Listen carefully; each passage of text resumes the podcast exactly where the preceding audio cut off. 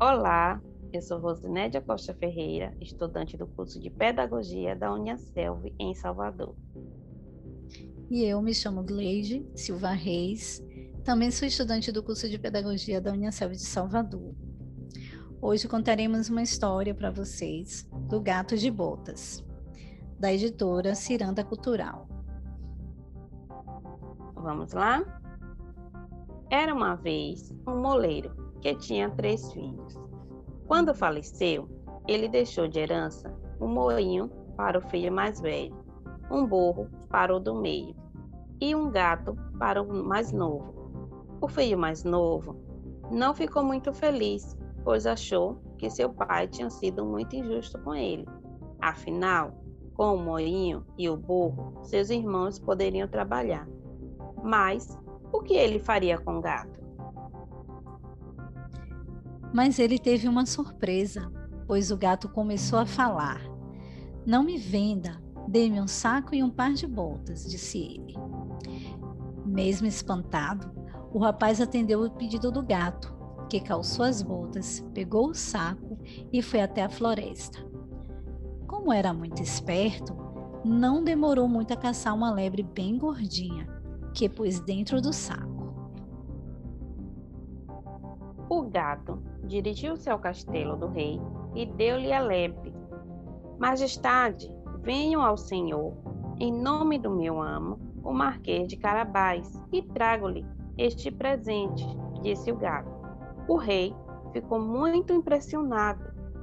Diga ao seu amo que eu lhe agradeço muito.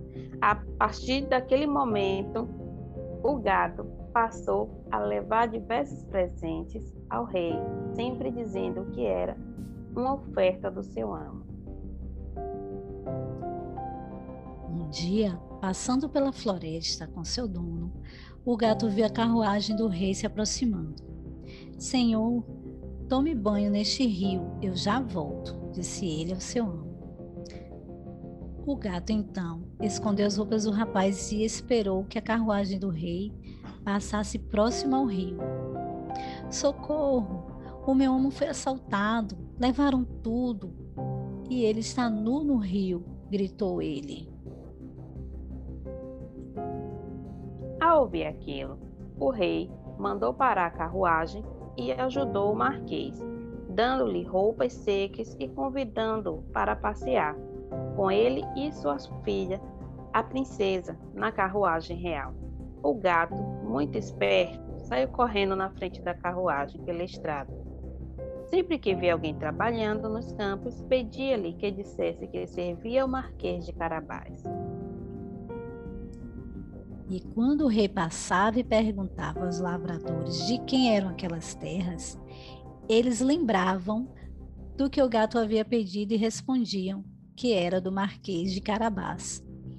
O rei ficava cada vez mais impressionado. Por fim, o gato chegou ao castelo de um gigante, dono daquelas terras. Ouvi dizer que o senhor é o mais esperto de todo o reino e podia se transformar no que quisesse. É verdade?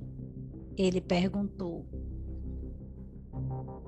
Ora, mas é claro que sim, disse o gigante. Pois eu duvido, o gato falou e pediu-lhe que transformasse em um gato e assim foi.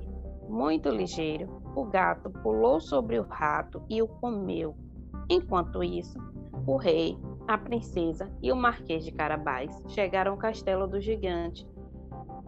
Sejam bem-vindos à propriedade do meu amo, disse o gato, que os recebeu com grandes reverências. O rei mal podia acreditar em tanta riqueza e concedeu a mão de sua filha ao marquês.